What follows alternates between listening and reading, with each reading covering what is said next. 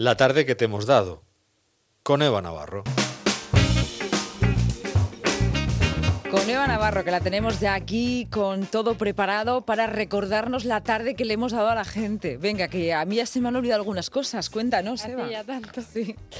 Bueno, pues empezábamos con la conexión de Salva López de Totana, que nos contaba la situación vecinal tras salir de la fase 1, el municipio, y sobre todo nos ha dicho que la ciudadana- ciudadanía se ha quitado un peso encima y de por parte de la hostelería y el comercio, hoy con la visita de López Miras, eh, han reivindicado una serie de ayudas, no facilidades ni reducción, sino ayudas como tal. Y además la plataforma de juventud de Totana ha sacado un vídeo para explicar un poco cómo ellos han vivido la situación y mm, para pedir ayuda de cara a su posible futuro, que se ha visto un poco truncado por la pandemia. Vídeo que comentaremos el lunes en la tertulia de los jóvenes. Y ya siguiendo con el ritmo de la actualidad, eh, ha estado con nosotros Arturo Andreu en nuestro Café Frappé, el decano del Colegio de Periodistas de la región de Murcia. Y sobre todo ah, hemos hablado del papel de la prensa dentro del coronavirus a la hora de cubrir la pandemia y sobre todo él ha remarcado que hay muchos medios de desinformación con la facilidad de poder crear una web y publicar cualquier tipo de información y que por ello recalca la necesidad de distinguir la buena información de medios serios y un poco amarillismo o gente muy posicionada que puede llegar a confundir la realidad y de ahí a que no se debe de opinar de todo y de hecho dar esa opinión como verdadera. Porque hoy vivimos en una vivimos en una sociedad mm, muy líquida, mm, eh, eh, donde la verdad, donde hay mucha gente que piensa que la verdad mm, no es algo objetivo, que la verdad eh, es hay mil verdades sobre un hecho. No, no, no hay mil, verdades sobre un hecho. Hay hechos que son lo que son porque nos creemos lo primero que nos dicen sin informarnos y sin ser conscientes de hasta dónde llega nuestra, digamos, nuestra capacidad de saber o no saber.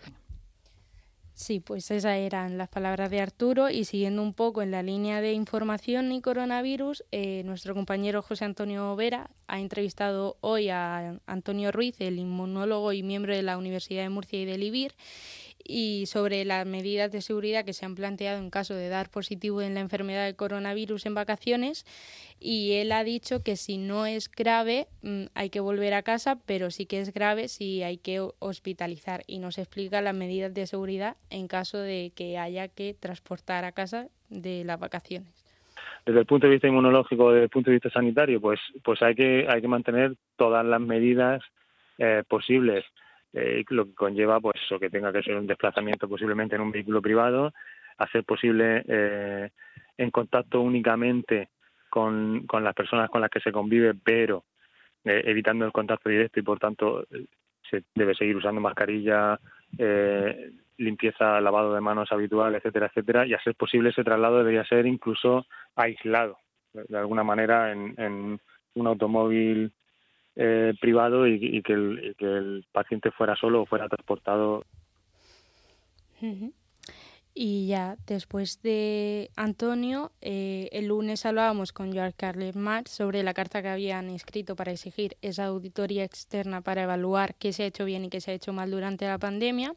Ayer María José Campillo, portavoz del Sindicato de Médicos de la región de Murcia, anunciaba que apoyaban esa carta y hoy hablábamos con la presidenta de la Asociación de Usuarios de Sanidad de la región de Murcia, Teresa Martín, y nos informaba de que también se adherían a esa carta.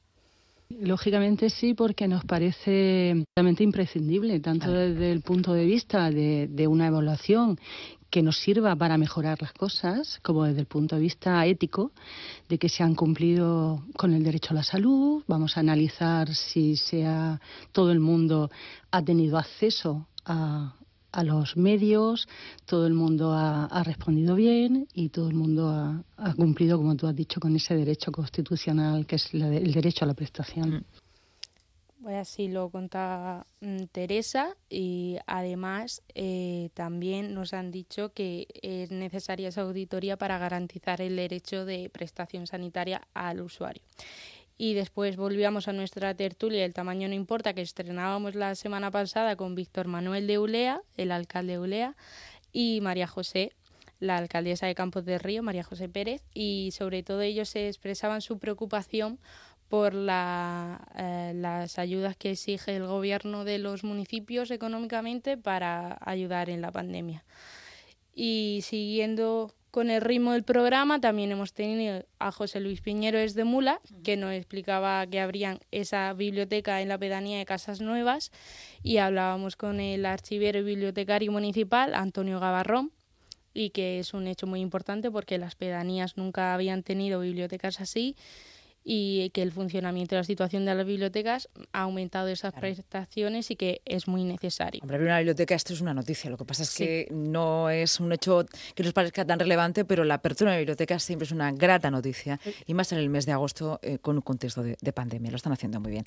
Eh, continúa. Sí, pues después seguíamos con la cultura desde el punto de vista de Lola Floyd, bajista del grupo Locurs, que nos presentaba algunos eh, artistas que hacían sus instrumentos con elementos poco cotidianos. Por ejemplo, va a sonar ahora de fondo Billie Eilish con su canción Run, que por ejemplo esta canción la han hecho con el sonido de una cerilla encendiendo. Sí, no lo hagan ustedes en su casa. No, no es fácil. Y seguíamos ahora hace un rato con Eugenio González, nos presentaba la música de Cuba, que por ejemplo ha mencionado a Benny Moore que pasó por el, la Mar de Músicas y otros artistas como Buenavista Social Club o Mara Portuondo y entre otros muchos más que podéis escuchar en la web. Ahora mismo porque ya lo hemos colgado. Sí. ¿Eh? Eva, y a ti también te pueden escuchar en la web. ¿eh? También. Mañana seguimos, ¿no? Eh, Eres la recolectora de Te doy la tarde. Totalmente. Siempre recogiendo los frutos. O sea, en nada estamos aquí otra vez.